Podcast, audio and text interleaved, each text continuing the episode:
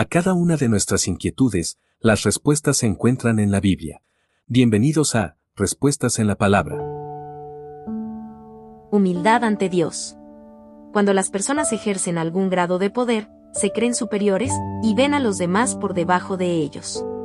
Esta manera de actuar es lo común y frecuente en este mundo, pero en cierta ocasión, un capitán romano salió de lo habitual de este mundo, y humildemente pese a su posición exaltada en el servicio militar romano, no se sentía digno de que un judío, un carpintero llamado Jesús de Nazaret, entrara bajo su mismo techo. Este capitán romano, posiblemente desconocía el contenido de las sagradas escrituras, pero aún así, reconoció que Jesucristo era muy superior a él en autoridad y poder. Este oficial incircunciso odiado por los judíos, reconoció algo que todos nosotros como seguidores de Jesucristo siempre debemos reconocer, que ninguno de nosotros somos dignos de recibir las bendiciones del unigénito Hijo de Dios, razón por la cual no podemos exigirle nada a Él. Esto siempre tenemos que tener presente en nuestro corazón al momento de acercarnos a nuestro Señor y Salvador en oración.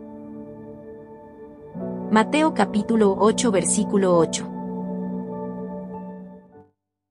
Envíenos sus sugerencias y comentarios a nuestro correo electrónico ministerio.jesusislife.net.